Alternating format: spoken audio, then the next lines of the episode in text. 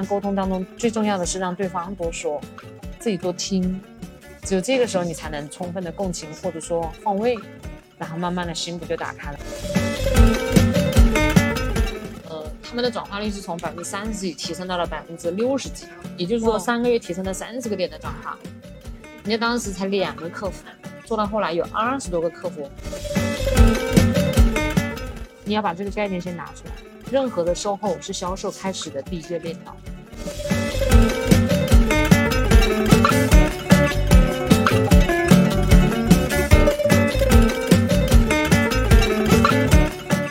我是当小时，欢迎来到专注路径，期待结果，钱和流量，Hope Always 的搞钱搞流量系列访谈播客。嗯，大家好，我是庆姐，这是我的花名啊，因为从做电商开始，那个时候已经三十好几了。对我来说，搞钱搞流量以前没有认真想过。今天在想这个问题的时候，我始终在想，我非常注重这个口碑。我会认为流量的源源不绝，除了主动获取以外，也有一个类似于链接在里头。因为我始终认为人比机器人更好的一个点，就一定是在于有链接的能力。本身我也是一个心理学的爱好者。所以呢，我做的这件事情，我觉得最大的成就感来自于什么呢？帮我的客户搞钱，他真正拿到钱了，所以他愿意分我钱。接下来就是在想怎样去复制这个模式。搞钱对于我来讲的话呢，其实会非常容易，脸皮厚一点，或者说更专业一点，或者说复制这个模式频繁一点。啊，流量的话呢，我的专注在流量转化，不是在获取流量。因为我是跟团队一起工作，就是给别人的团队去做赋能。这个在这个立场上面来说，我并不是做的一个商家，商家就是在平台上面去获取流量。那么你要去做一个 IP 包装相关，而我是以一个顾问的形式出现的。因为线下所从事的公司也比较大牌、比较专业嘛，所以把自己的专业赋能给其他的团队。这个时候我会发现，搞钱、搞流量，其实总结就是一句话。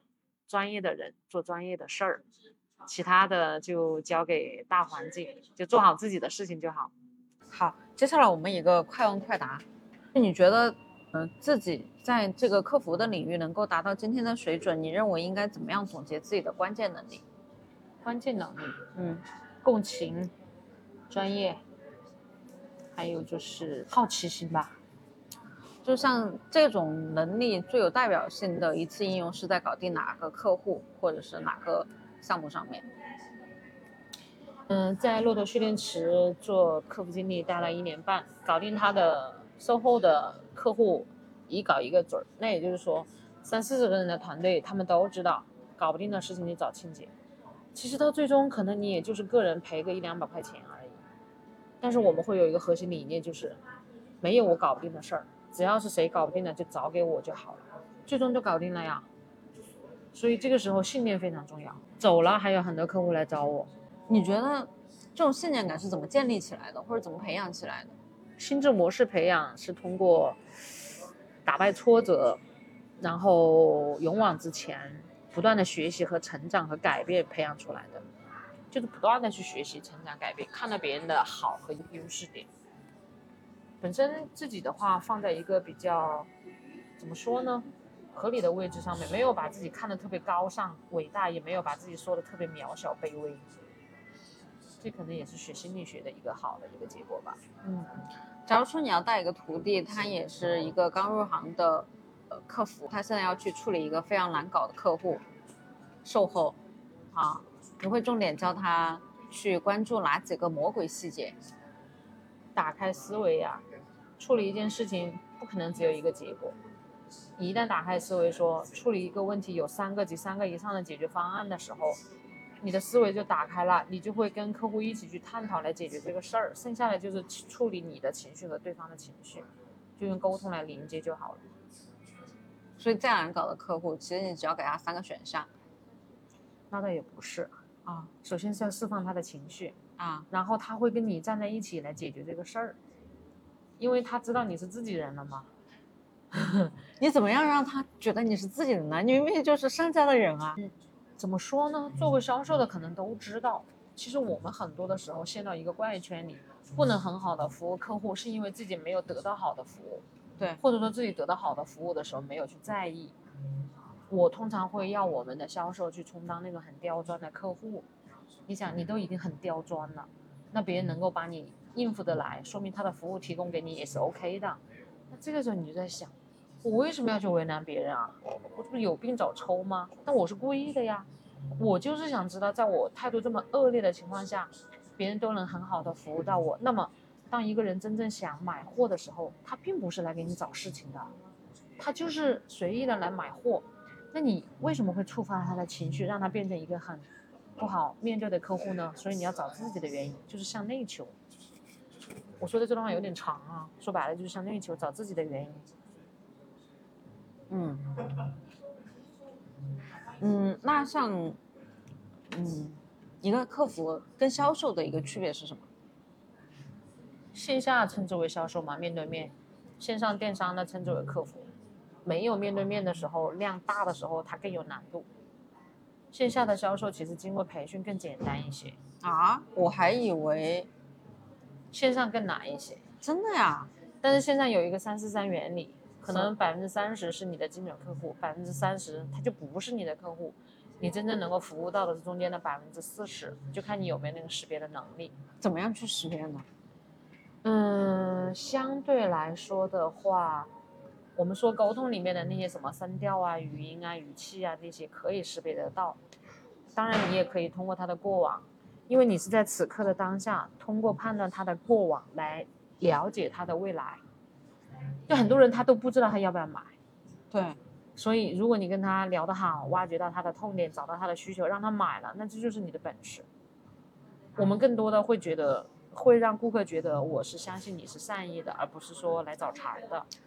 哎，其实我很好奇啊，就是我一直会觉得说是客服是被动的销售，销售是主动的出击，因为客服是当这个人他一定是有需求，他要来买的时候他才会来问客服，对吧？而销售他可能会需要去主动去拓客，那他有可能就是个来比价的呀，他就不是来买的，就是来比价的，那还是对这个东西有需求的。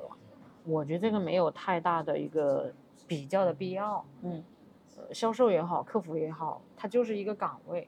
对于我们来讲的话，我会认为好奇心啊、体验感啊、换位啊，啊这些东西我赋予了它很多的一些要素在里面，那我就把它丰富了。嗯，那高客单价的呃客服和低客低客单价的这种，它有什么样的区别？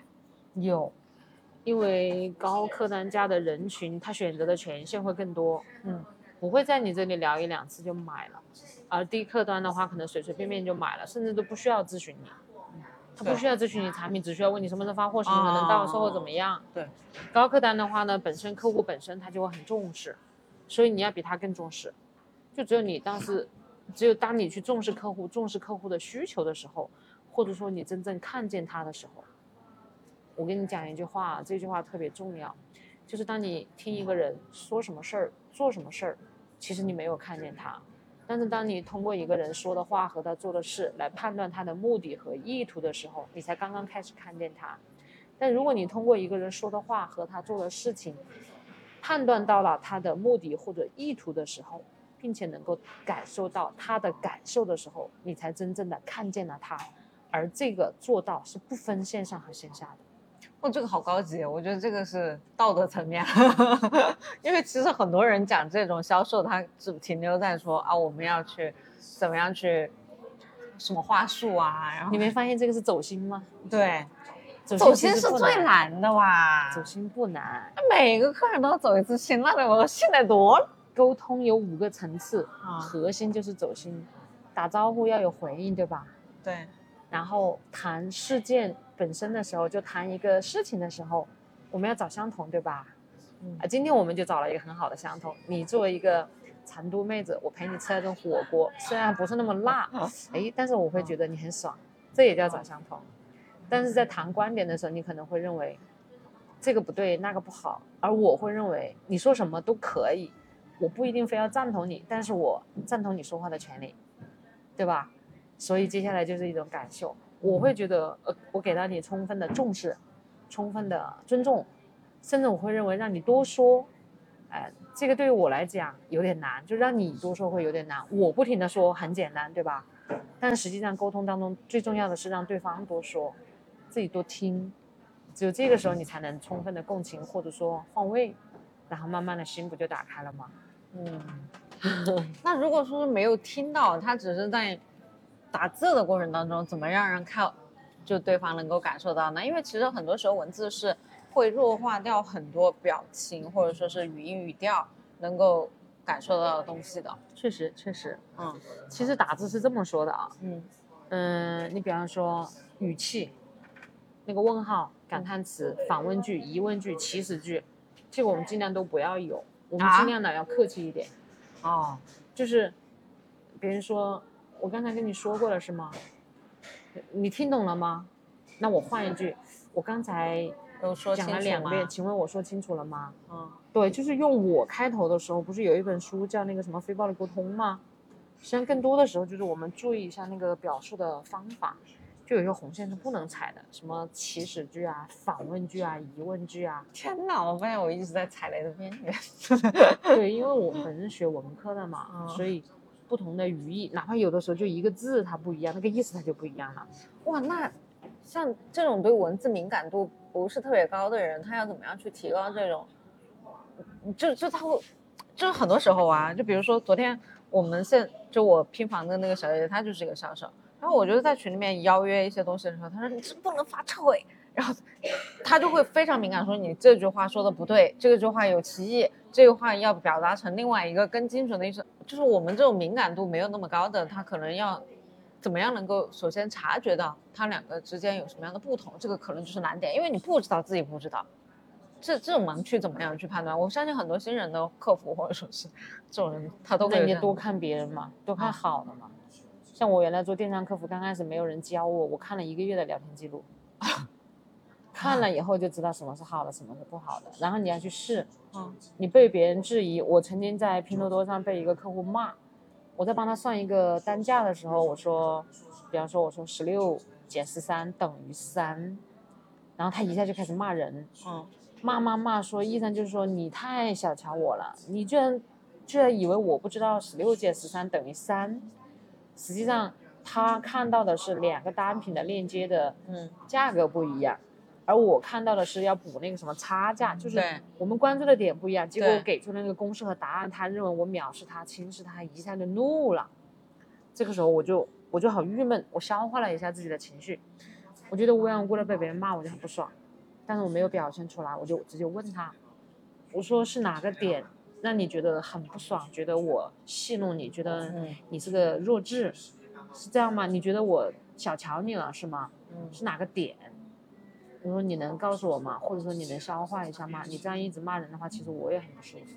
对我来说就是份工作，那为什么祖先都被你问候呢？对吧？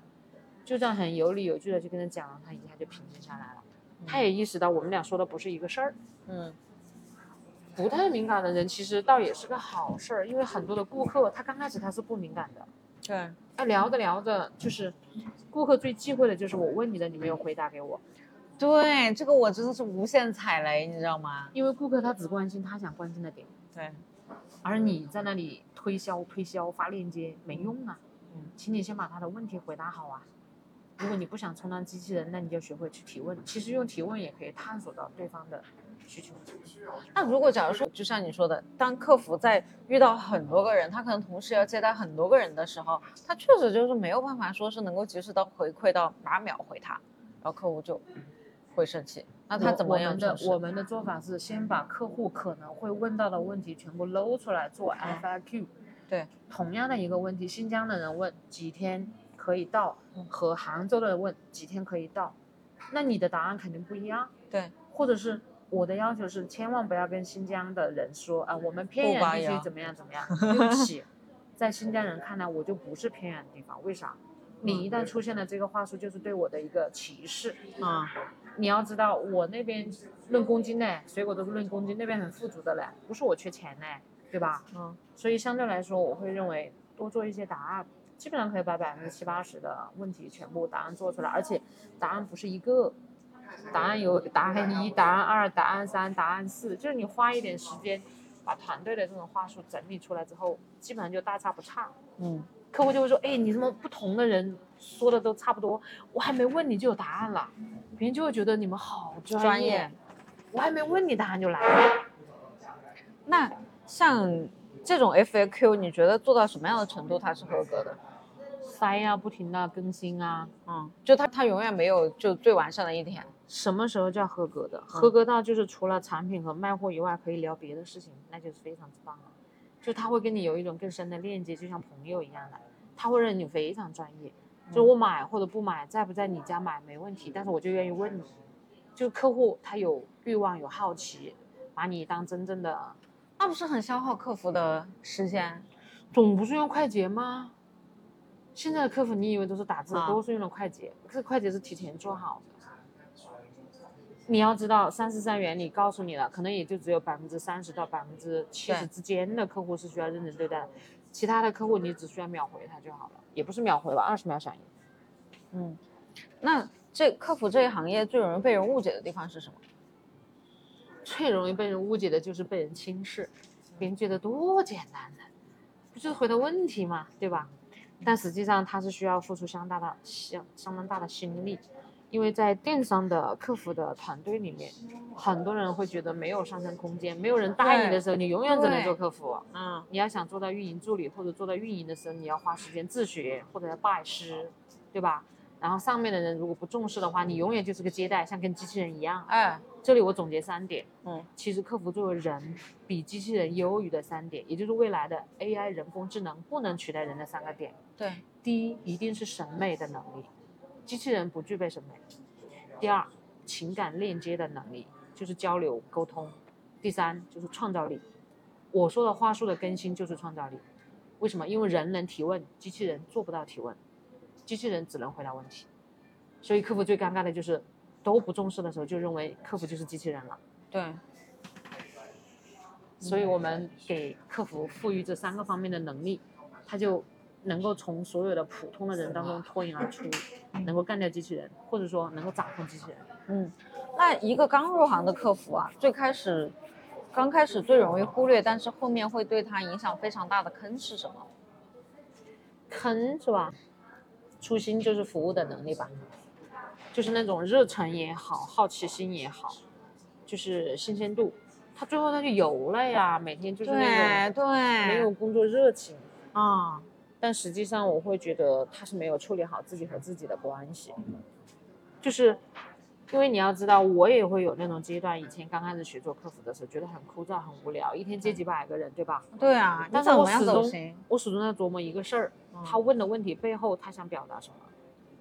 所以，他促使我会去学心理学，他会促使我拿了很多答案出来，他会促使我去隔着屏幕看到电脑背后。那个连线的那一端的那个人是个什么样？你不觉得很有成就感吗？你一个人坐在这里，一天跟几百个人聊天，然后帮到了其中的是吧？多少个人？嗯，然后实现了他的一个什么什么什么需求，多好玩儿！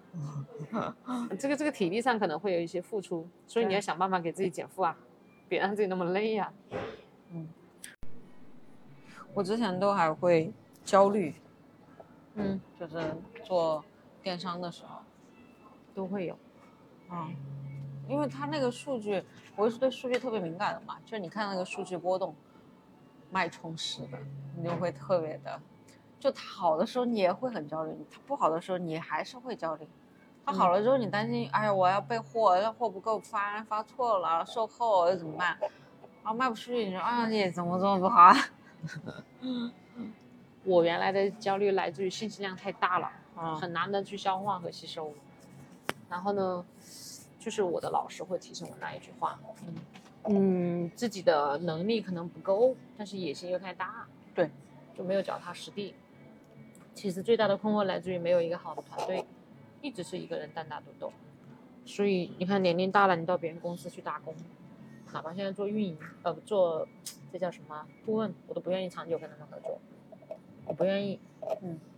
你简单讲一下你现在在做的事情。现在在做的事情分三块儿，一个是个人成长，嗯，就是看书也好，抄经也好，学习也好，就有一个目标想考那个心理学的研究生，这也是一个 title，也是给孩子做一个榜样，他也是为将来后面要做的一份工作做准备。心理学的输入和输出是严重不成比例的。第二一个就是照顾家庭和孩子，因为嗯孩子的话，可能以前会对他有一些欠缺。每个人有一个内在的小孩呀，所以在自己孩子成长的过程当中，自己也在成长。第三块呢，就是正正正儿八经的工作这一块了。工作一年可能接顶多三到五个客户，每一个客户成交大概也就是服务到成交到交付，可能也就是三个月到六个月。嗯，基本上就是自己开发了一套课件，把这个课件呢讲给员工听，然后告诉他们去做，以及为什么这么做。线上指导一下，有群嘛，发一些文档，然后抽查一下聊天记录，对他们的转化率负责。嗯，有一部分客户对赌，有一部分客户不需要对赌。比方说，有的客户，目前正在服务的客户，他就很明确的说，我想要你的那一套机制，就是整个团队的招聘、培训、绩效，怎么样去提升。只要我做过一遍了，他后面可以继续去做嘛。这一块儿它不限行业，基本上从一六年到现在也做了有七年了啊，所以客户量是少而精，体量都比较大的。越是客单价高的客户，越容易帮他们实现。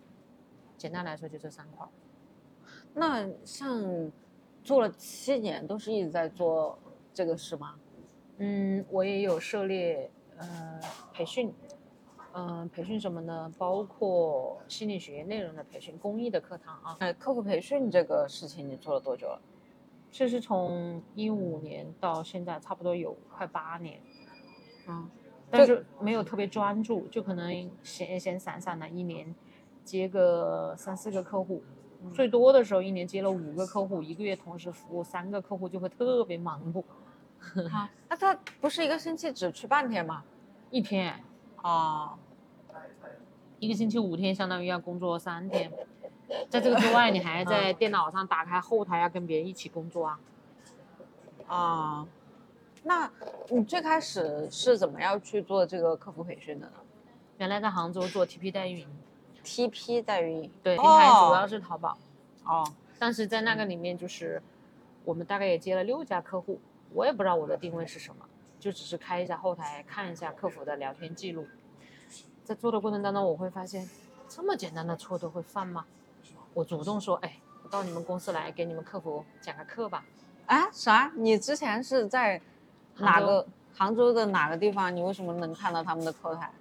因为他把店铺委托给我们做代运营啊，哦所以我们能看后台呀、哦，开子账号。啊。那你那个时候你是在代运营里面做什么职务呢？应该来说是没有职务，就是代运营有运营有店长，我呢就负责客服的数据提升的监管那一块儿。哦实际上当时也是一个新起的项目，你看后来不是做不下去了吗？对，那我就另寻思路啊。我记得当时很清楚，我的老大问我说嗯，：“他说你打算怎么做？”我说：“我现在每天看六家客户的后台，我说我以后去找六家客户，我一个月赚不少钱呢。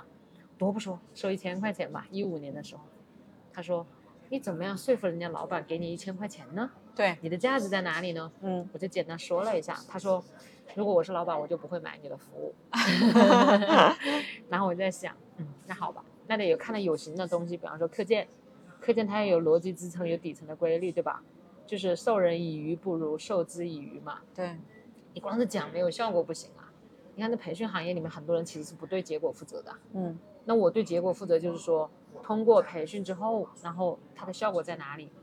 这样的话，就逼着自己从第一个客户做起来，大概是二零一六年嘛，呃，他们的转化率是从百分之三十几提升到了百分之六十几，也就是说三个月提升了三十个点的转化。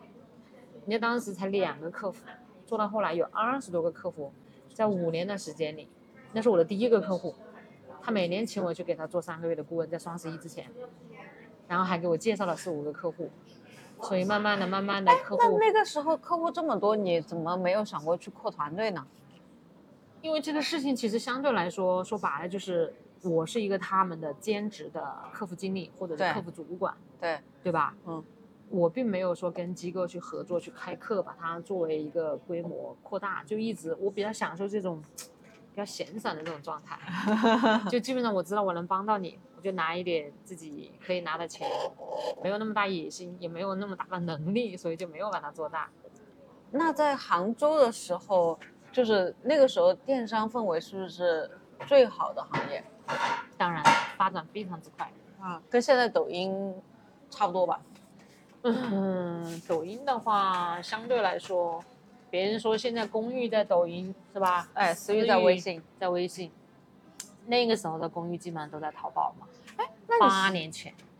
对，那你现在服务的客户里面是都是在哪个平台呢？他们的客以京东、淘宝为主啊，还是传统电商为主？嗯，有没有想过拓展到一个新的领域呢？社交电商或者说是私域，其实现在私域对这块也蛮缺的呀。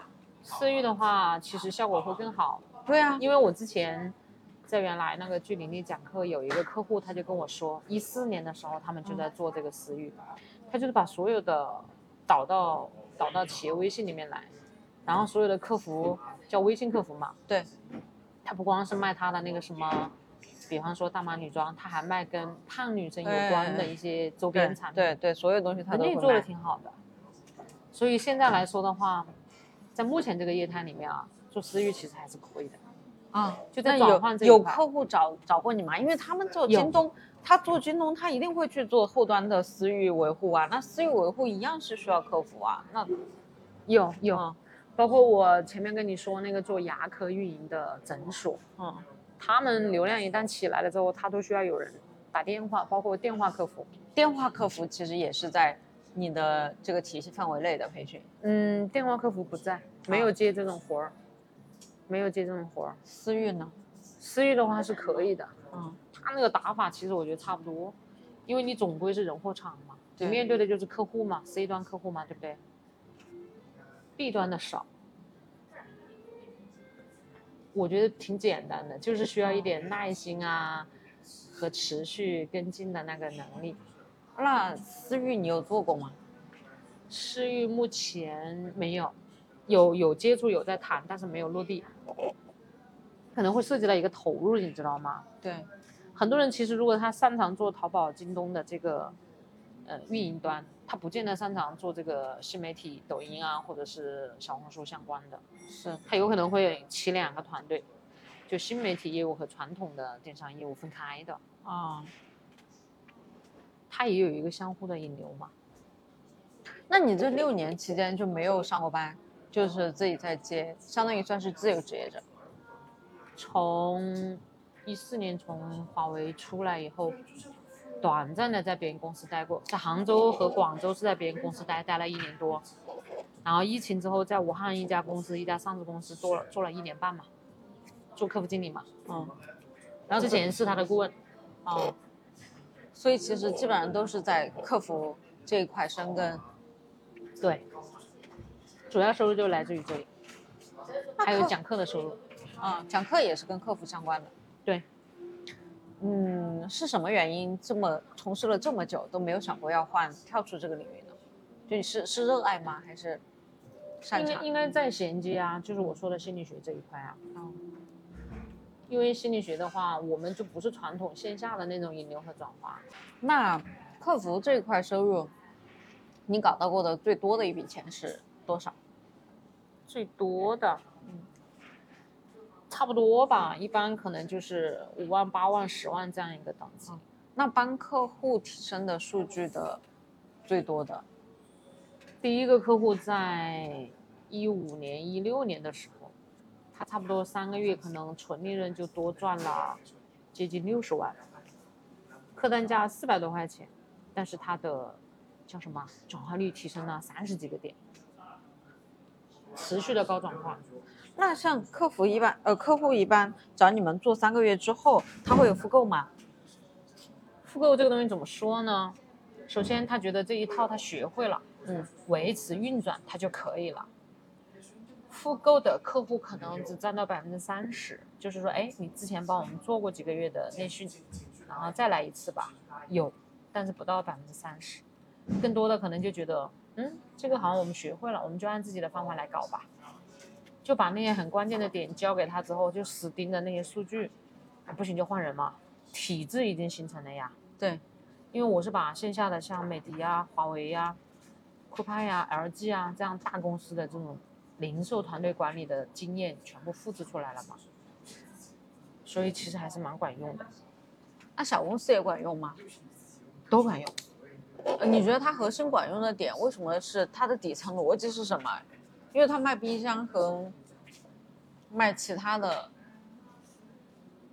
底层逻辑就是电商的逻辑，人货场。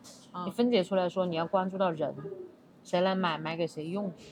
货的话就对产品足够的了解，对产品足够了解这一块，对于我来说的话，因为我们在线下的销售团队培训过之后，我们基本上就通的，除非是特别专业领域的东西，可能不太熟悉，要去了解一下。那么自学的能力其实可以给到我们赋能，就是我去学一个新产品特别快。其次的话就是场，场的话就是销售场景嘛，因为现在很多做线上电商的团队，他们其实对线下是没有什么概念的。对，而我最大的优势是我从线下来，我熟悉了线上之后，然后我打通了，打通了那人嘛，无非就是男人女人嘛，就像刚才我跟你讲过，男人的需求，女人的需求，对吧？核心的东西它在那里，你到照着这个点去打，然后把场景复制进去，结合到产品，它就通了。那退货是不是最难搞的？退货退的货首先我想问你，退货我首先想问你，你觉得不能接受吗？可以接受，但是不是他不不会再去做一个挽回，或者说是就是这种，因为你减少退货，其实也是在提高利润嘛。退货呢，在每个行业它都会有，嗯，只是说有的退货率高，有的退货率低。这个可以通过客服对去，，在一段的时间内，你是一定要找出来退货的原因。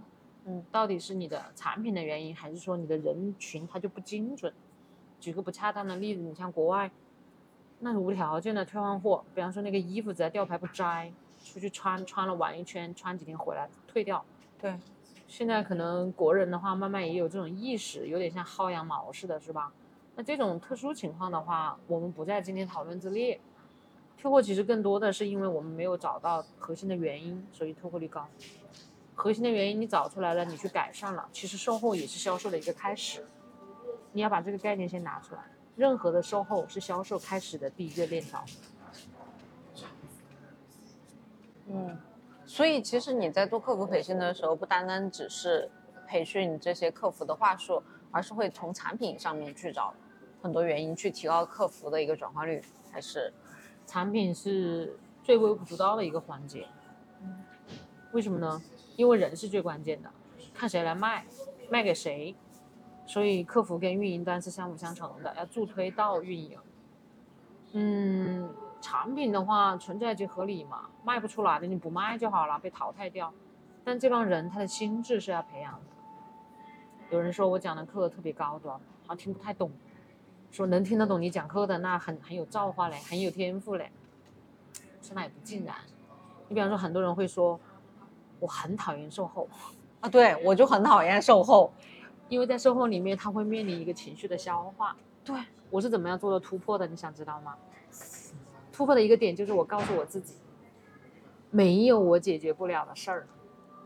或者有人说，只要能用钱解决的事儿，都不叫事儿。好，你既然这么有决心、有信仰，钱对于我来说不是个事儿，都可以解决，我有权限，那不就好了？而且学了 NLP 之后，我所知道的是，你在解决问题、处理这个时候，你要知道，不是只有一种解决方案，嗯，要寻求那种叫什么多赢，有多种途径的解决方案。那怎么样提高自己的服务意识呢？我我就发现我我这个人啊，就特别没有服务意识。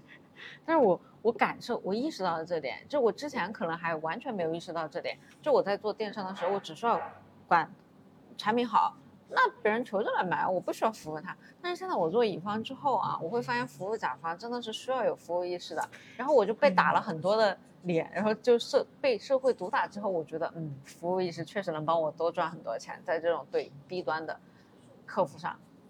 那我我有这个意识了，但是我觉得很多东西还是要，就好像非要踩那个坑之后，好像才能够懂。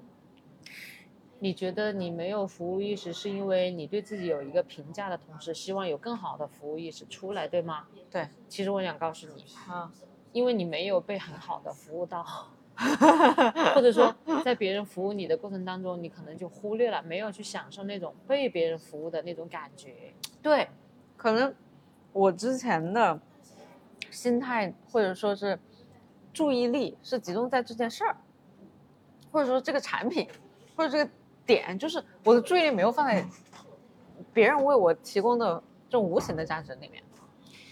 我不太能举一个很恰当的例子，就在所有的银行业务服务里面，我们会认为招商银行的服务是非常之到位的，就他的那个专业服务能力啊，你把一个好的跟一个差的放在一起，你就有感觉，对不对？对。所以在意识层面，我们经常去找这种感觉，就去对比什么是好的，什么是不好的，然后你知道你要什么，就聚焦到你的目标，然后再来分解你的动作就好了。我的目标是要赚钱。然后服务提升服务意识，能够帮我多赚到钱，所以我就要选择去提升我的服务意识。其实你要赚钱，我觉得盈利模式很重要啊啊，时间的成本你也要算进去啊，对，坑你不能一而一而再再而三的踩呀。可能最快的捷径就是复制别人的成功，对，对不对？还有一个就是。有三层关系啊，一个是自己和自己的关系，一个是自己和他人的关系，还有一个是自己和环境的关系。这三个交集中间的那个你，才是真正的你。你自己对自己的评价和别人对你的评价，以及环境当中你看到的你对你的评价，它不一样。所以我们在讲一种什么嘞？和谐、中正、平衡。有的时候不能说自大、自狂，也不可能自卑。把自己踩在脚底下，对吧？当这个理顺了以后，一个人比较稳得住的时候，其实赚钱就很容易。嗯，别人一看你状态，觉得挺好的。我觉得你身上有一点特别好，就是语速还不错。语速，就说话的速度嘛？这哪里看出来的？比较慢还是比较快，还是适中啊？快了也不好，慢了也不好。慢了的话，问你一句话，你在想半天不说，别人在想，警惕性怎么这么高啊？就是过犹不及嘛，嗯，不是太太多，也不是太少，是刚刚好。那金钱的关系是不是就是，就我与金钱的关系是前面三个关系的一个集合？如果说到你与金钱的关系，其实要带出来其他几个，嗯，在不同的年龄阶段。你的关系是要排序的，比如说你与健康的关系、事业、家庭、金钱，或者说兴趣爱好有很多种，对不对？在不同的年龄阶段，我们要去排序啊。如果我们要解决人自己和金钱的这个关系，我不知道把金钱比喻成水合不合适。就好比方说，我每次收到一个订单，我就要奖励自己，或者说我要把这个钱施舍一部分出去，也不叫施舍吧。就捐也好，给别人买东西也好，我认为钱它是流动的，是，对，它一定是有一个闭环的，因为你的内在非常匮乏，所以你总是去要让别人给你，你在一个抓的状态里面，永远都不可能满足，对吧？如果你有一个回馈，有过来的，然后有出去的，它就会有一个很好的链接。哎，这个链接的话呢，无非就是说。呃，粗也好，细也好，那个管道，钱多也好，钱少也好，对吧？其实我们现在大部分人都已经不愁吃不愁喝了呀。对呀，但啊，为什么大家都还是很想要去赚到更多的钱呢？是是不是因为这个社会的评判标准或者是地位会让人不断的想要去往上攀爬？而往上攀爬，大家唯一的一个通路，好像因为权力或者说是这种，它会更难。而钱是他会比较容易得到的，所以他在往上攀爬的过程当中，他就想要去获得更多的金钱。我觉得很多的人觉得钱越多越好，是因为他觉得钱多了花钱就更自由吧，随心所欲的。但实际上，我们的满足并并不仅仅是来自于你去花钱的那个过程当中的多与少。有的人可能一天早上吃一颗鸡蛋，喝一杯牛奶，他就够了。但也有的人可能吃一包坚果，他也够了。那你能说他俩的单价哪个越高就越好吗？我觉得适合自己的最好吧。因为我们也应该见过身边有很多人很有钱，对吧？但他照样很空虚啊。还有，比方说以前有一个朋友追着我的一个客户问他说：“哎，你们环境已经很好了，这么有钱，事业这么成功，那为什么看到你这么低调呢？就一点都不张扬，对不对？”他问了别人这个问题两次，别人装作没听见，不理他，因为那是一个在国外读了六年书回来的一个富二代嘛，电商生意做的也还蛮好，长得又帅，是我客户嘛。嗯。他说：“去年，你去问他，你帮我问一下他，他为什么这么低调？”因为他们是第一次打交道，见面是我介介介绍的嘛。然后那个男生就跟我讲，为什么问我为什么这么低调？提出这个问题的人就很奇怪，因为可能他们没有见过比我们更有更有，钱的人吧。对，就是人可能不说降维打击，比他更厉害的人他见过，所以他就觉得知道自己要怎么做。俗话说的那叫什么“满罐子不当，半罐子当”。你有发现一个问题吗？很多的时候，其实我们与人交往，并不一定看你口袋里有多少钱。嗯，我不知道你有没有这种感受。要看在什么样的环境。如果说是在职场上，或者说是比如说我今天做销售，我要去接客户，可能就会看这家企业到底有没有钱，有没有钱能够就会看。但是如果说是交朋友，或者说是在一些其他的兴趣爱好的这种社交场上，可能就不会看，而是看同不同频。人他都有一个慕强的心理，对，就是羡慕比我们强、强势、强悍、厉害的人。但是如果平心而论的话啊，只是在不停的卷、不停的去追逐什么金钱也好、财富也好、地位也好、名望也好，大多数人都会觉得很累。对，因为永远有比你更有钱。对，所以你要知道，适当的停下来，或者是什么东西才能够满足到你的精神内核，这个非常重要。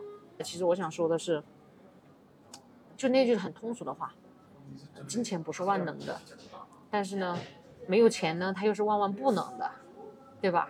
对，嗯其实这个疫情三年啊，你看你这么年轻，我不知道对你有没有特别大的影响，就是它会催生人的很多的那种不确定性、那种安全感被破坏掉了。是的，有很多存款，它也未必它就有有安全。对，因为没有增量，它只有存量没有增量的时候，大家就会觉得，就算我再有钱，但是没有更多的钱进来。但我始终认为身心健康才是基础。如果没有身心健康，你别想赚到钱。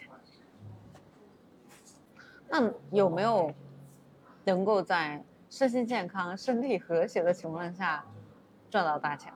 它不是有个吸引力法则吗？对，你这个人比较稳得住的时候，身心健康的时候，好的项目就会找到你啊，好的人就会找到你啊。如果你一天见一百个人，你不累死了？那你为什么不见一个两个呢？我现在就是守株待兔啊，基本上就是靠口碑啊，客户介绍客户啊，我就持续的做我的事情，朋友圈运动也好，健康也好，美食也好，读书也好，或者是那个叫什么学英语也好，就做自己该做的事情。两个原则：第一，不害人；第二，不伤己。这个状态它本身就挺吸引人的。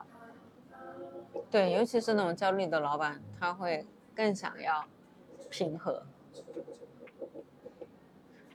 因为人跟人打交道，最终可能还是要看一个，最终因为你求财，如果是短期范围内求不到大的财，很多企业长久的发展，它还是要靠有一种企业文化在那里在运转。你真正焦虑的是什么呢？我现在不焦虑了，我之前焦虑是来自于，因为你要压货，你要养员工，你的一个成本是比较高的，然后你这个事情如果失败了，它的风险也是会比较大的。但现在我去做代运营之后，我去帮别人的别人运营之后，那这些成本或者是风险就是这个老板在谈，我是旱涝保收的，只是说。嗯，我亏钱我不会亏，但是我赚钱我的天花板是没有上限的，就相当于他在保底的同时，他有一个没有上限的工作，就有点类似于像保险或者说是，就是他们卖保险的说就零风险创业或者说低低成本创业，啊，其实相当于就是拿其他的老板的钱在练自己的手。我在跟我的客户工作的时候，跟老板这个层面的人在一起，其实我会把我跟他放在同一个序列里，对，就会去担心那个压货，对，担心养成员工的成本。所以当你和他站在一起的时候，对于我们自己来说，是不是多了一种体验？嗯，然后对于客户来说，他会觉得你很会共情，真正为他着想，对不对？其次，在面对他下面员工的时候，你就换位到员工的一个打工的那个角度了。那又不一样，角色换位嘛。然后在真正面对要去赚钱的对象，面对客户的时候，我们可能就是用自己的劳动去换取一份利润，就是满足客户的需求，挖掘他的痛点。所以在不同的层面跟他们打交道，在整个过程当中，我是非常享受这种乐趣。就是角色的转换吗？对，就是学会共情，做角色转换。这个对于我来讲，我觉得多了很多的人生体验，特别好玩儿，特别好玩儿。所以也并没有说执着的非要去当一个老板，养一个团队，做一个规模，并没有。所以我会觉得，只要自己活得够久，这个活儿很好玩儿，好干。也放下脸皮，不要说啊，自己一把年纪了，跟人家小年轻请教，没有，一开始就没有那种怕丑的那种心态。所以你只要身心健康，你活得够久，你的人生当中有很多的可能去触碰到。嗯，假如你的身边有人对今天聊的话题感兴趣的话，推荐你把今天的节目分享给他。感谢你的关注点赞，你的支持就是这个节目每周一更新的最大动力。如果有什么改进建议的评论的话，欢迎留言给我，我都会一一改进的。